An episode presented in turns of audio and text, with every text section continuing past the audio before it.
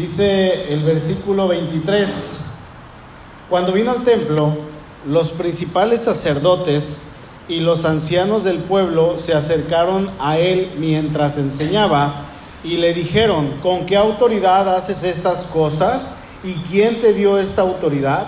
Respondiendo Jesús les dijo, yo también os haré una pregunta, y si me la contestáis, también yo os diré con qué autoridad hago estas cosas. El bautismo de Juan, ¿de dónde era? ¿Del cielo o de los hombres?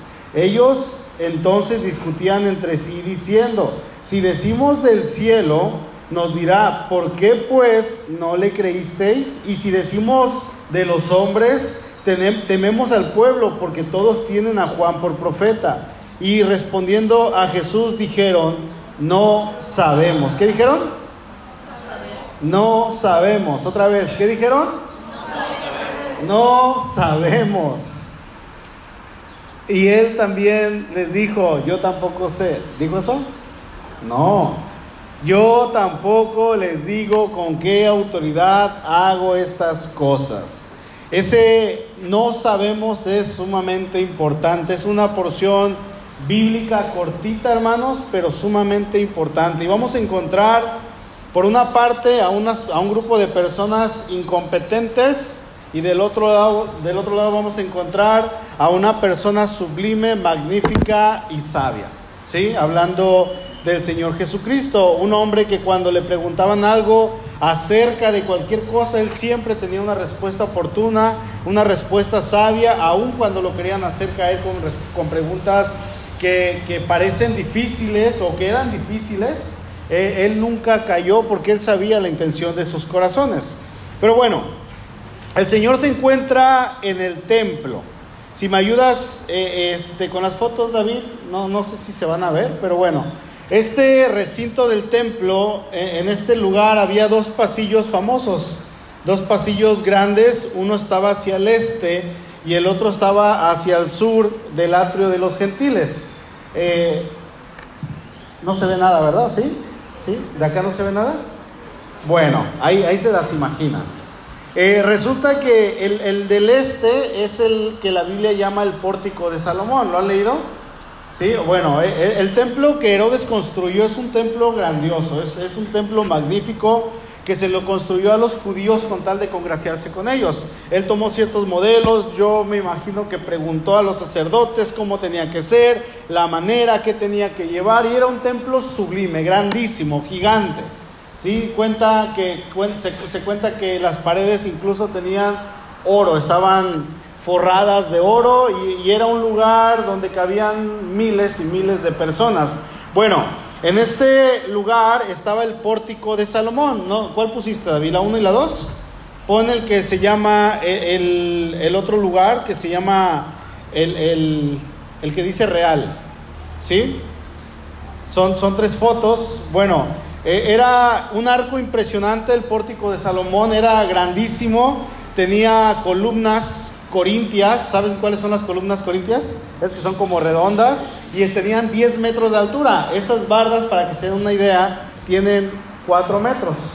Súmenle otra barda encima igual, más media barda y esos son 10 metros de altura. Entonces tenían 10 metros de altura, las columnas eran realmente grandísimas. El sur eh, el lado sur era todavía más espléndido, era grandioso, era magnífico este lugar eh, en, el, en el lado sur y este se llamaba el claustro real o el pórtico real, vamos a llamarle así, y estaba formado por cuatro hileras de columnas, había columnas, eh, hagan de cuenta como estas, pero eran redondas y había cada cierta distancia, había otra línea y había otra línea y luego había otra línea, en total formaban 162 columnas. O sea, eran muchísimas. Y era corriente eh, que los rabinos y los maestros, era una costumbre que los rabinos y los maestros se pasearan por estos atrios en medio caminando y ellos enseñaban al mismo tiempo. Iban hablando, iban enseñando, iban hablando, iban enseñando y la gente, los discípulos, venía detrás de ellos, venía siguiéndolos y venía aprendiendo de las enseñanzas de estos eh, maestros. Y casi todas las grandes ciudades de los tiempos antiguos tenían este tipo de construcción. Tenían las columnas y eran cuatro hileras y avanzaba hacia allá. Eh, en este templo de Salomón, de un solo lado eran 162 columnas, del otro lado 162 y ya de, ancho no sé cuánto, pero era probablemente más pequeño o si era un cuadro, pues eran 162 columnas en cada lado, ¿sí? Estamos hablando de que era un lugar sumamente grande, aproximadamente 304, 340 columnas, no, perdón, 600 eh, columnas en un solo templo y en medio estaba el lugar santo donde llegaban a, sacrificar y luego estaba el patio de los gentiles. Entonces era un lugar espléndido, ¿sí? Estos lugares protegían del sol, del viento, de la lluvia y de hecho era en estos lugares donde se enseñaba la mayor parte de las ideas religiosas y geográficas y filosóficas.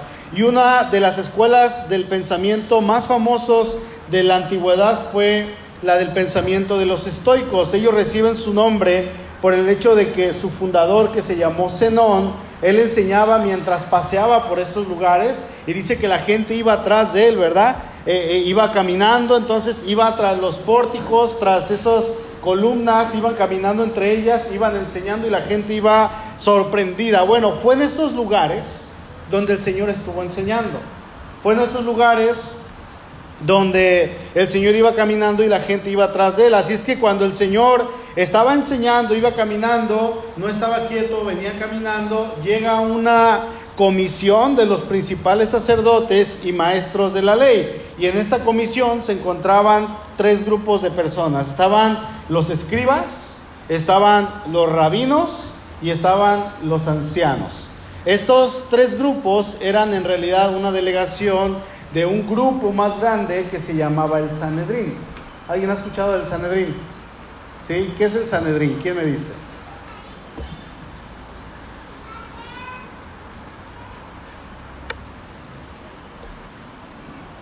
Es como un grupo de autoridades religiosas. Sí, sí, eh, era como un grupo de autoridades religiosas. Bueno, en los tiempos de, de Jesús, Recordemos que el pueblo estaba asediado por los romanos, así es que eh, ellos tenían el control del Sanedrín. Eh, el Sanedrín no era autónomo, sino que estaba gobernado por la, autoridad romana. Y en la administración de Palestina, este, este grupo de gobierno, como dice el hermano Isaí, eh, era el Sanedrín. El Sanedrín significa sentarse juntos o significa consejo. Sí, o sea, toda la gente se sentaba juntos y platicaban, se pedían consejos, se hablaban, unos opinaban una cosa hasta que todos llegaban a una decisión unánime. E, era como un parlamento, se trataba de una institución que por así decirlo ejercía los poderes legislativo, el judicial y el ejecutivo. Era lo que hacían ellos. Eran también ellos aprobaban las leyes, juzgaban los delitos, en contra de las leyes y las hacían cumplir. O sea, eran grupos sumamente importantes dentro del pueblo. Sin embargo, como les dije, no era autónomo. ¿Qué es autónomo? No se gobernaba solo. Nosotros somos una iglesia autónoma, en el sentido de que no hay una, una, algún grupo de fuera o que pertenezcamos que nos gobierne. Por ejemplo, nosotros pertenecemos a la Convención Nacional Bautista de México.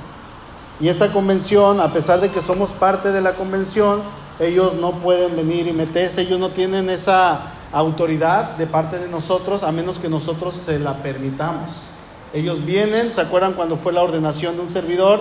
Ellos vinieron, vinieron un grupo de la convención y ellos estuvieron eh, dando fe y legalidad de lo que se estaba haciendo, ¿no? Entonces, la, convención no, no se mete, nosotros somos una iglesia autónoma y casi toda iglesia cristiana son iglesias autónomas, toda iglesia bautista es una iglesia autónoma. Ahora, nuestra iglesia pertenece a la Convención Nacional y la Convención Nacional tiene convenciones regionales.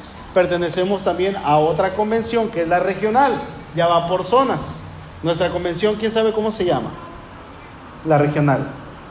Convención Regional Bautista de Occidente, Gracia y Paz. Así se llama. Y a esta convención pertenecen iglesias de diferentes estados de aquí del occidente, de, la región. De, otros estados, hay incluso iglesias que están más al norte de Monterrey que pertenecen a nuestra convención. Sin embargo, seguimos siendo una iglesia autónoma. Tenemos juntas cada año donde se dan cuentas, se, se, dice qué es el dinero que entró, en qué se gastó, pero nosotros ahora sí que somos autónomos. Bueno, este grupo no era un grupo autónomo, pertenecía, bueno, estaba bajo el control de los gobernadores romanos. Así es que si había una condena a muerte, ellos no podían decir que sea condenado a muerte y lo mataban, no, sino que tenían que ir con las autoridades romanas y ellos iban a dictaminar qué fue lo que pasó con Pilato cuando le llevaron a Jesús. Dice que ellos, ellos dieron el veredicto final, ¿verdad? Bueno, ellos dijeron, vamos a condenar a Jesús a muerte y lo condenan a muerte y no lo llevaron a morir sino lo llevaron con los gobernadores, con Poncio Pilato. Pilato dijo, ay, este no es de mi, de mi lugar de gobierno, y se lo llevó a quién? A Herodes, y Herodes dijo, pues yo no encuentro nada digno de muerte, y se lo regresó, y luego Pilato dijo, pues bueno, que muera. Él fue el que dictaminó la muerte de Jesús. Aunque antes de, de, de los romanos ellos podían dictaminar esto. Sin embargo, en este tiempo estaban bajo el control de los gobernadores romanos. Así es que eh, aparte de todo esto que hemos mencionado, el Sanedrín ejercía de corte religiosa suprema como máximo órgano de culto, fijaba la doctrina religiosa, establecía el calendario litúrgico y regulaba la vida religiosa del país. El Sanedrín estaba compuesto por 71 miembros divididos en tres grupos. ¿Cuáles son estos grupos? Los ancianos, o también se les llama los senadores o presbíteros. A este grupo pertenecían, en este grupo de los ancianos, estaban casi todos los hombres de la aristocracia y era la clase más pudiente, o sea que era gente muy rica. Los ancianos por lo regular era gente poderosa, ¿sí? Por eso estaban en, muchos de ellos estaban en esos puestos. El otro grupo eran los sumos sacerdotes. Los sumos sacerdotes en su mayoría eran saduceos. ¿Cuál era la característica de los saduceos? ¿Se acuerdan? Ellos no creían en la resurrección. Y el otro grupo, ¿quiénes eran? Los fariseos. ¿Ellos qué creían? En la resurrección. Por eso los saduceos y los fariseos siempre se andaban peleando. Pero resulta que hubo un momento en que ellos se juntaron para atacar a Jesús. ¿Ok? ¿Hasta aquí vamos bien? Entonces, los fariseos o los letrados, los maestros de la ley, eran este tercer grupo. El Sanedrín estaba presidido siempre por el sumo sacerdote, era el que gobernaba, ejercía la máxima función ejecutiva y su principal función del sumo sacerdote era gobernar el país.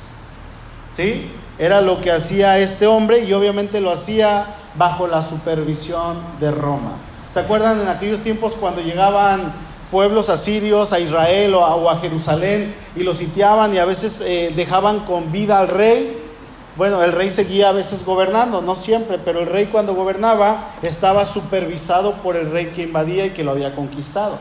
Así es que el rey seguía ejerciendo su poder, aunque no con total autoridad, porque había alguien más arriba de ellos. Así pasaba en este momento. El sumo sacerdote era el que gobernaba el país, pero había alguien más los gobernadores romanos que estaban por encima de él. Bueno, dice el texto que ellos llegan, se acercan con el Señor y le hacen una pregunta que era muy natural, una pregunta que era de, podríamos decirlo, normal, pero aquí el problema es que no era una pregunta natural, sino que era una pregunta que venía con malicia. Eh, el texto no nos lo dice, pero podríamos agregar o decir que era como aquellas otras preguntas que le hacían para ponerle trampa. Era una pregunta con maldad en sí, la pregunta. Y es que, bueno, el que una persona común, y vamos a, llevar, a llamarlo así, por su cuenta entrara y limpiara el atrio de los gentiles, sacara a los comerciantes sus mesas, todo lo que estaba haciendo eso era algo alucinante que no pasaba muy seguido. De hecho, yo creo que era la primera vez que pasaba. No había pasado en otra ocasión. Nadie se había atrevido a volcar las mesas de los cambistas, a aventar el dinero, sacar a las gallinas, a los pájaros, abrir las jaulas. Nadie había hecho tal alboroto limpiando el templo. Yo creo que el Señor fue el primero en hacerlo. Si ¿Sí recuerdan lo que vimos el jueves pasado cuando William compartió aquí el tema? Hablaba acerca de esto. Bueno, Cuando el Señor purifica el templo, Él volca las mesas, corre a los cambistas, le grita a la gente y les dice, esta es la casa de mi Padre y la casa de mi Padre será llamada casa de oración. Y ustedes la han hecho, ¿qué? Cueva de ladrones, les dice a todas estas personas. Y había muchísima gente ahí. Mucha gente ahí, probablemente estaban este, estos tres tipos de personas y se acercan con el Señor y le dicen, a ver, dinos, ¿con qué autoridad haces estas cosas? ¿Por qué? Dice el 23, cuando vino al templo, los principales sacerdotes y los ancianos del pueblo se acercaron a él mientras enseñaban y le dijeron, ¿con qué autoridad haces estas cosas y quién te dio esta autoridad? ¿Por qué? Dinos, ¿en nombre de quién vienes? ¿A quién estás representando? Le están diciendo estas personas. Cuando pensamos en las cosas extraordinarias que Jesús había estado haciendo, eh, no podemos sorprendernos de que las autoridades judías le preguntaran qué derecho tenía él para hacer estas cosas. Porque ellos estaban, recuerden que con ah, todo el tiempo estaban molestos, estaban enojados con Jesús. Ahora, aquí hay algo bien importante, hermano. Si el Señor hubiese respondido esta pregunta, ¿sabe qué hubiera pasado? Inmediatamente termina el ministerio de Jesús. Ahí se acaba. Mateo 21. Y ya, tendríamos el 22 como la, el arresto de Jesús, Jesús llevado ante Poncio Pilato, pero no se arrestó durante la Pascua. Y luego el 23 sería el capítulo final. Y en el 23 tendríamos, entonces Jesús se acercó y les habló diciendo, Toda potestad me es dada en el cielo y en la tierra. Mateo 23 del 18 al 20. Ahí acabaría. Nos faltaría todavía las parábolas de las vírgenes, los últimos tiempos, el mayordomo fiel, todo esto nos faltaría todavía. No sería la misma historia de las mujeres que van al sepulcro, porque todo estaba acomodado perfectamente, hermanos. Pero si el Señor hubiera respondido, obviamente ellos estaban tramando a, hacerle esta pregunta. Y si el Señor le respondía tanto positiva como negativamente, ahí acababa el ministerio. Ahí se acababa. ¿Por qué? Porque no tenía que ser así. Lo que ellos estaban tramando era terminar con el Señor, sin embargo el Señor sabía que todavía no era tiempo de darles esta respuesta directa de que su autoridad venía de parte de Dios, de que todo lo que estaba haciendo venía de parte de Dios. Todavía había obras que realizar, todavía tenía que contar los últimos tiempos, todavía tenía que contar la parábola de las diez vírgenes, todavía tenía que haber muchas cosas que no tendríamos ahorita en la escritura. Mire hermano, a veces requiere más coraje esperar por el momento oportuno que, las, que lanzarse sobre el enemigo y acabar todo precipitadamente. A veces hay que esperar. Sí, ayer, tuvimos una situación aquí y, me decía una persona, pues échale coco, échale cerebro, no tienes que pensar mucho. Ay, y en mi interior mi sangre estaba así como que queriendo hervir, así. Y cuenta hasta 10, ¿no? Dalai. Y todas las frases que se te puedan llegar a ocurrir se vinieron a mi mente. Y dije, ok, voy a guardar silencio. Y ya, decidí no actuar conforme a mi carne me estaba pidiendo. Porque a quién, a, quién no que le digan, échale coco Isaí, usa tu cerebro. Pues, pues se van a aprender, hermanos. Somos carne, ¿no? Somos carne. Y pasa esto, entonces a veces requiere más coraje esperar el momento y el Señor sabía que este momento todavía tenía que esperar. Todo tenía que suceder en el tiempo de Dios. Aún, no había llegado la hora en que había de producirse el desenlace final de su misión en el mundo. Así es que Él esquiva esta pregunta de estas autoridades con otra pregunta que los coloca a ellos en un dilema. No saben qué hacer. Sí, Jesús les pregunta si el ministerio de, Juan el Bautista era cosa del cielo o era cosa de los hombres, si tenía origen divino o si tenía origen meramente humano. A ver, a ver, los que salieron al Jordán a bautizarse, todos aquellos, todos ellos, ¿Estaban respondiendo a un impulso meramente humano o estaban reaccionando a un desafío divino? Es lo que Jesús les está preguntando. Dice el 24, respondiendo Jesús les dijo, yo también les haré una pregunta y si me la contestan, también yo les diré con qué autoridad hago estas cosas. El bautismo de Juan, ¿de dónde era? Del cielo o de los hombres. Ellos entonces discutían entre sí, diciendo, si decimos del cielo, nos dirá por qué pues no le creyeron. Yo me imagino que se juntaron, se quedaron así como, como los equipos, ¿no? Se ponen así a hacer sus planes y no, pero espérate, no, pues dile que de del cielo. Pero si decimos del cielo, pues es que eh, van a decir que por qué no le creímos. Entonces dile que de los hombres. Pero si decimos de los hombres, mira, toda esta gente que está aquí, tienen a Juan por, por profeta nos van a apedrear, no salimos vivos de aquí. ¿Qué hacemos? Espérate, espérate. Estaban ahí agarrados todos, la bolita. Yo no sé si estaban los 71, que no creo, pero a lo mejor si había unos 8, 10 ahí, 15. Estaban platicando y pensando qué iban a hacer. ¿De dónde era el bautismo de Juan? ¿De dónde era su mensaje? Si me acompañan, por favor, vamos a Marcos capítulo 1. No pierda Mateo. Y después de Marcos, vamos a Juan capítulo 1.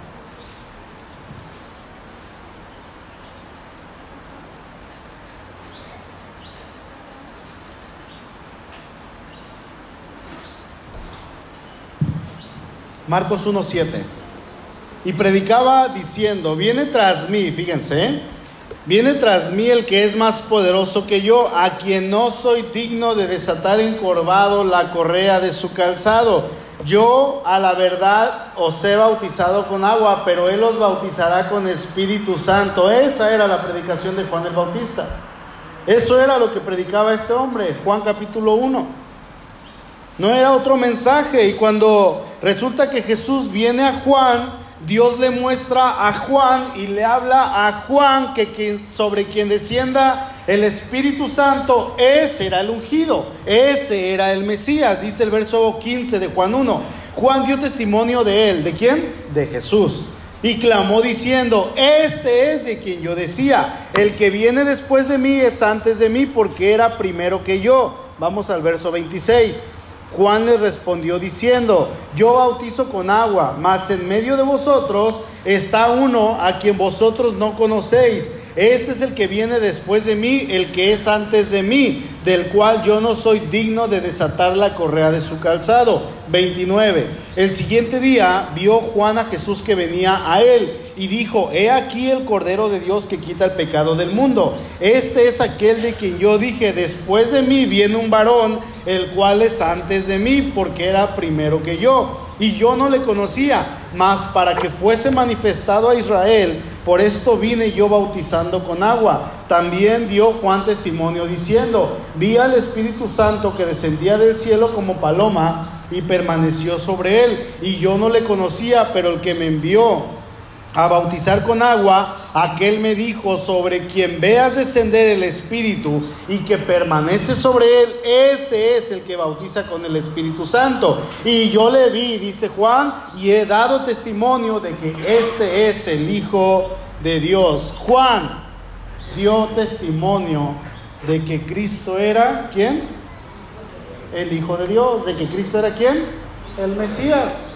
¿De que Cristo era quién? El ungido de que era aquel que estaban esperando. Juan lo dijo. Y ese era el dilema de las autoridades judías. Y decían que el ministerio de Juan procedía de parte de Dios, no tenía más remedio ellos. Ok, viene de Dios. Bueno, no iba a haber otro remedio que admitir que Jesús era el Mesías. Y ellos mismos lo iban a estar confesando con su boca. ¿Por qué? Porque Dios había, porque Juan, perdón, había dado un testimonio claro y terminante de ellos. Y decían que el mensaje de Juan no procedía de Dios, sino de los hombres. Obviamente tenían que enfrentarse con la ira. ¿Por qué? Porque toda la audiencia que estaba ahí lista estaba escuchando. Tenían a Juan por profeta. Y ya casi puedo imaginármelos con su piedrita. Háblame más de él háblame tantito, porque él era un profeta. Y dime que no era profeta y vas a ver. Así es que por un momento los sacerdotes, los ancianos, los fariseos, los saduceos guardan silencio y luego salen con la respuesta más trivial de todas las respuestas posibles. Dicen, no sabemos. ¿Qué dijeron? No sabemos. Verso 25. Ellos entonces discutían entre sí diciendo, si le decimos del cielo, nos dirá, ¿por qué pues no le creyeron? Y si decimos de los hombres, tememos al pueblo porque todos tienen a Juan por profeta. Y respondiendo a Jesús dijeron, ¿qué? ¿Qué dijeron? ¿Otra vez qué? No sabemos. Y él también les dijo, tampoco yo os digo con qué autoridad hago estas cosas. Era la manera, hermanos, más lastimosa. Fíjense, era la manera más lastimosa de confesar su falta de autoridad. Era lo peor que habían dicho en todos los tres años del ministerio de Jesús. Esta fue quizá la peor caída que tuvieron. E, ellos como parte del Sanedrín tenían una obligación. ¿Saben cuál era su obligación? Saber. Ese era su trabajo. Para eso les pagaban. Como miembros de, ese era su trabajo. ¿Cuál era su principal llamado? Bueno, su principal llamado era distinguir entre aquellos que se levantaran como profetas si eran de Dios o si no lo eran. Eso era lo que tenían que hacer. Nada más. O sea, entre todas otras cosas, pero eso era lo principal. Recordemos que ellos eran los intérpretes, los líderes espirituales, los que conocían la ley y se suponía que la aplicaban, los que llevaban al pueblo a la adoración genuina a Dios los que estaban hasta arriba, los que todos miraban, los que todos admiraban, los que todos debían de seguir el ejemplo, los que venían de líneas sacerdotales desde generaciones atrás, eran ellos. Y a pesar de que Dios no había hablado por medio de profeta durante casi 400 años y de un momento para otro se levanta un hombre llamado Juan el Bautista y ellos juntos 71 miembros. ¿Cuántos? 71 miembros de este Sanedrín tenían la obligación de discernir, de juntarse, de orar, de platicar, de preguntar, ¿y tú qué ves en él? ¿Qué está hablando? ¿Qué es lo que dice? ¿Qué es lo que habla? ¿Está citando a qué profeta? ¿Qué es lo que está haciendo? ¿Por qué bautiza? Tenían que hacer eso. ¿Lo, lo habrán hecho? Probablemente no. Probablemente algunos porque cuando Nicodemo llega con Jesús, ¿qué le dice? Sabemos. Sabemos. Se habían juntado el Sanedrín. Nicodemo era un fariseo y los fariseos pertenecían al Sanedrín. Sabemos que vienes como, como hombre de Dios, ¿no? Como que vienes de Dios. Porque nadie puede hacer las cosas que tú haces si Dios no está con él. O sea, ya habían platicado y probablemente en esa plática habían sacado a Juan el Bautista. Es que fíjate que también está otra persona que como está escrito, ahí en Malaquías dice que va a enviar su mensajero delante y otros, no, pues yo estoy en contra. ¿Cuántos proponen? ¿Cómo se dice? ¿Cuántos proponen y quién secunda? ¿Cómo se dice? ¿Así?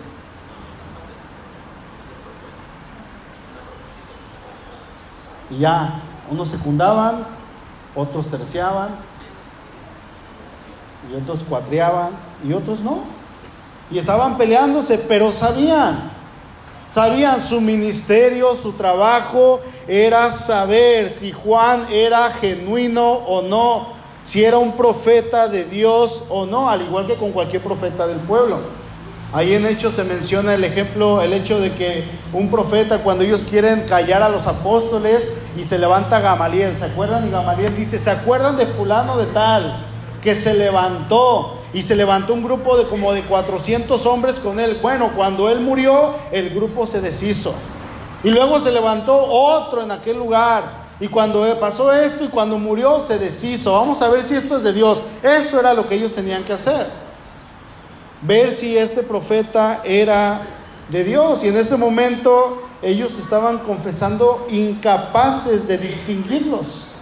¿Se dan cuenta? Su dilema los condujo, hermanos, a una vergonzosa autohumillación. Solitos se pusieron. solitos. No sabemos. Es una palabra que da a entender que tienen un nulo conocimiento de lo que se está preguntando. La palabra es una palabra griega, oída o oida, oida, no sé cómo se pronuncia. Hay dos palabras ahí en el Nuevo Testamento que van a referirse al término conocer.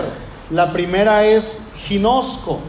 Ginosco eh, sugiere plenitud de conocimiento. Por ejemplo, ahí en Juan 8:55 Jesús dice, pero vosotros no le conocéis. ¿Sí? ustedes no le conocen. Y ahí eh, Juan, el Señor Jesús, usa la palabra ginosco. O sea, Jesús se está refiriendo de que les está diciendo, eh, ustedes apenas si le conocen, apenas por poquito y le conocen, sugiere un proceso de conocimiento en progreso. ¿Sí? O sea, es como cuando vamos leyendo algo y vamos empezando apenas a aprender y vamos aprendiendo, vamos aprendiendo.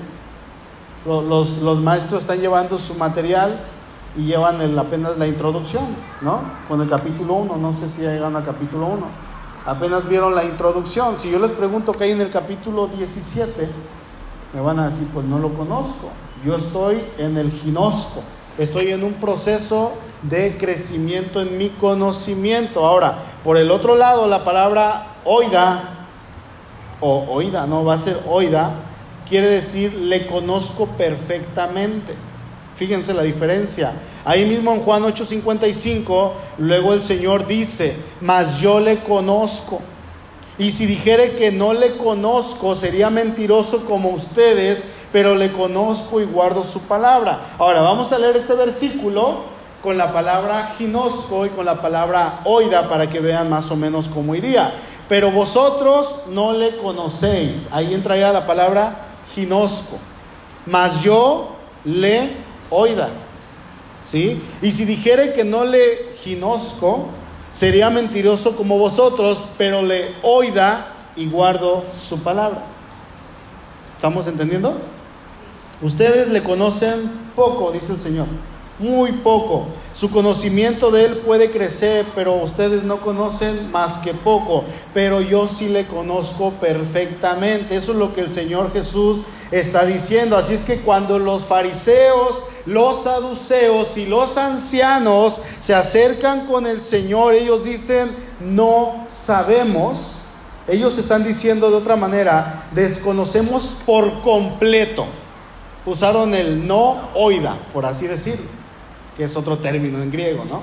No oida. Desconocemos, Señor, en absoluto de dónde era Juan. Eso es lo que ellos están diciendo. No les convenía usar la palabra ginosco porque era admitir que probablemente ellos sabían por lo menos un poco y era echarse tierra solos, admitiendo que rechazaron a Juan, aun cuando estaba la posibilidad mínima de que fuera un profeta genuino de Dios. ¿Sí? Así es que no les convenía usar la palabra ginosco y usan la palabra oida. ¿Ok? ¿Vamos bien, hermanos? ¿Preguntas? Ahora, ellos habían endurecido su corazón y ellos decidieron no creer en el mensaje que el Señor, que, perdón, el mensaje de Juan el Bautista. Pero el hecho de que ellos hayan usado la palabra oído y no ginosco, escuchen esto hermanos, no quiere decir que ellos no sabían de dónde era el bautismo de Juan, porque muy probablemente sí lo sabían. ¿Qué es lo que estaban haciendo? Estaban mintiendo. ¿Sí? Estaban mintiendo, habían endurecido su corazón y no creyeron en el mensaje de Juan el bautismo. Mire, la Biblia nos dice que si uno sabe la verdad, está obligado a decirla aun cuando esto pueda eh, ser perjudicial, aun cuando hermano le vaya a caer el cielo encima, la Biblia le dice, habla con la verdad. Siempre. ¿Sí? Salmo 15:4, el que aún jurando en daño suyo dice, no por eso cambia. Voy a decir la verdad, cueste lo que me cueste, no importa lo que venga, la voy a decir. Como cristianos tenemos esa responsabilidad de hablar la verdad, cueste lo que cueste. Y en ocasiones, hermanos, la situación en la que estemos nos va a poner en una encrucijada. ¿Por qué? Porque vamos a estar así entre el hacer lo correcto o el no hacerlo. ¿Por qué? Porque a veces las cosas van a ser sencillas y yo puedo decir la verdad, no importa lo que venga. No importa. Pero en ocasiones van a ser cosas difíciles y cosas que nos van a dar ganas de mentir. ¿Por qué? Porque si yo miento me va a ir bien, pero si no miento me va a ir mal. No me va a ir bien y yo no quiero asumir esas consecuencias. Entonces yo voy a estar entre esa espada y la pared de decir la verdad o no decir la verdad. Sin embargo, la Biblia siempre nos llama a dar la cara. A esto se le llama integridad. A eso nos llama la Biblia. Estas personas que se acercan con el Señor podrían haber tenido muchas cosas buenas. No, no dudemos que a lo mejor tenían algunas cosas buenas, pero la integridad no era una de ellas. No eran íntegros. Ellos mintieron porque sabían que Juan el Bautista era enviado del Padre. Sabemos, le dijo Nicodemo, sabemos que vienes de Dios. Hemos platicado, hemos llegado a la conclusión, Señor, de que sí, ¿Y se acuerdan el hecho de que se mencione el nombre de Nicodemo? ¿Qué significa o qué puede significar? Que Nicodemo quedó en la iglesia. Que Nicodemo aceptó el Evangelio y recibió a Cristo. Y él contó su versión, contó su historia y ahí quedó el versículo de Juan 3:16. Ellos sabían que Juan era un, bautista, un, un profeta genuino, sin embargo, para no quedar tontos al decir la verdad, prefirieron quedar como más tontos al decir no sabemos. Perdónenme, fariseos. No sé si se pueda pedir perdón a ellos, pero no. Estaban diciéndose a sí mismos y a los que estaban escuchando y al Señor mientras Él enseñaba, somos unos incompetentes para hacer nuestro trabajo, no damos el ancho, no servimos para nada. ¿Qué hubiera hecho usted, hermano? ¿Qué hubiera hecho usted si su reputación dependiera de ello? Si su trabajo depende de una decisión que usted tenga que tomar. Si su trabajo depende de que usted tenga que hablar algo que le pregunten o no, ¿qué haría usted? Porque a veces sabemos algo y nos callamos. Y nos preguntan y nos callamos o mentimos para decir la verdad. ¿Verdad? Concluyo, hermanos. Miren, ellos esperaban colocar a Jesús en un dilema. Si contestaba que estaba actuando bajo su propia autoridad, ellos podrían eh, de manera fácil arrestarle por actuar como un presuntuoso en este lugar. Si decía que estaba actuando bajo la autoridad de Dios, podían muy bien arrestarle por un obvio delito de blasfemia. Es lo que ellos iban a decir. en la base de que Dios nunca le daría a una persona la autoridad para crear un disturbio en su propia casa. ¿Cómo que volcar las mesas? ¿Cómo que aventar todos los animalitos que estaban ahí? ¿Cómo que gritar en este lugar? De hecho, al final cuando Jesús, vemos en la historia que Él dice, yo soy el Mesías, ellos gritaron y rasgaron sus vestiduras, blasfemia, lo que está diciendo. ¿Qué más testimonio queremos? Ahí está, llévenselo. ¿Y por qué lo rezaron? Por blasfemia, según el pensamiento de ellos. Pero cuando el Señor le hacen esta pregunta, él sabía lo que tenía que contestar porque aún no había llegado su hora. Y ese versículo es sumamente importante porque aún no había llegado su hora. Jesús vio con toda claridad el dilema en el que estas personas intentaban envolverle y su respuesta de él los colocó ahora a ellos en un dilema peor. Dijo, yo le respondo con la condición de que me contesten una pregunta. Y el Señor les hace una pregunta y los coloca entre la espada y la pared. Si decían que era divina, sabían que Jesús les preguntaría, ¿y por qué pues se opusieron a Juan el Bautista? ¿Por qué no le creyeron? Peor todavía, si decían que era divina, en esta misma, Jesús les podía contestar que Juan la había señalado a él. Ok, era un profeta del cielo, ¿saben qué? Juan me señaló a mí Por tanto, ustedes tienen que darme una acreditación divina de que yo soy el Mesías. Ya no necesitaba más. Solitos iban a echar la soga al cuello. Si estos, al cuello. Si estos miembros del Sanedrín estaban de acuerdo en que la obra de Juan era divina, se iban a ver aceptados a aceptar, obligados, perdón, a aceptar que Jesús entonces era el Mesías. Por el contrario, si era humana su obra, Juan había muerto como un mártir, entonces iban a provocar un motín. Así es que se vieron de una manera cobarde, obligados a decirle, no sabemos, no sabemos. Y por tanto, Jesús con toda responsabilidad evadió la obligación de darles alguna respuesta a su pregunta. toda esta escena es un ejemplo gráfico, hermanos, de lo que le sucede a una persona que se niega a enfrentar la verdad. ¿Sí? Es, aquí tenemos ese ejemplo, cuando una persona no quiere enfrentarse con la verdad, tienen que retroceder, tienen que dar vueltas y acaban enredándose en una situación en la que están desesperadamente involucrados y ya no tienen nada que hacer y ya no saben qué hacer y ya no saben cómo salir de este lugar. Para el Señor, esta pregunta que le hicieron venía de gente ignorante. Recuerden el tema de hoy, ignorancia, y ignorancia, ignorancia oportuna, perdón.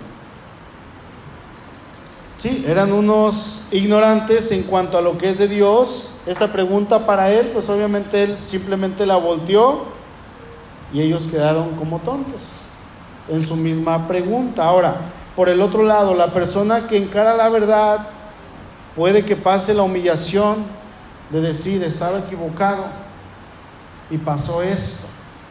Pero ¿saben qué? Lo admito, me equivoqué. Híjole, eso cambia todo. Todo, absolutamente todo. Tiene un futuro esa persona firme y luminoso cuando admite y se enfrenta hacia la verdad. El que se niega a enfrentarse con la verdad no tiene más opción que involucrarse más y más en una situación que lo va a incapacitar e imposibilitar. Hoy usted y yo sabemos, hermanos, que Jesús es el Mesías. Hoy lo sabemos, la acabamos de cantar. Estamos en la iglesia porque sabemos quién es Él. Usted vino aquí, no vino a verme. Ni siquiera Suri vino a verme. Nadie. No vino a ver al grupo de alabanza. ¿O sí? Para decirle que mejor vaya a su casa y los vea desde la transmisión, hermano. Y no que los que están allá lo vean así, ¿verdad? No, hermanos, venimos a la iglesia, ¿por qué? Porque sabemos quién es Cristo. Porque Él ya hizo la obra en nosotros. Él cumplió su misión al pie de la letra. Ahora que le conocemos, tenemos esa responsabilidad como hijos de Dios de ser íntegros, de hablar verdad, de no mentir, aun cuando parezca que todo se está poniendo en contra nuestra. Los emisarios del Sanedrín se negaron a enfrentarse con esa verdad y tuvieron que retirarse fracasados, tristes, humillados, desacreditados ante todo el mundo. Cuando nos enfrentemos ante algo que probablemente sabemos que si mentimos nos va a afectar poco o mucho o a lo mejor nada, hermano, tenemos que hablar con la verdad. Tenemos que hablar con la verdad porque de Dios nadie se burla y así como ellos se enfrentaron con Jesús y el Señor les dio la vuelta y quedaron humillados, nosotros cuando mentimos estamos hablando como si habláramos con Jesús. ¿Qué dice la Biblia? Haga todo como si fuera para el Señor. Y si usted está hablando, tiene que hablar como si estuviera hablando para el Señor. No importa lo que venga. ¿Cuesta trabajo? Por supuesto que sí.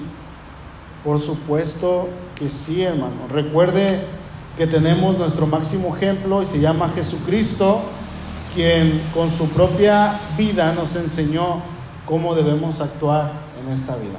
Amén. Inclinemos nuestro rostro, por favor. Vamos a orar.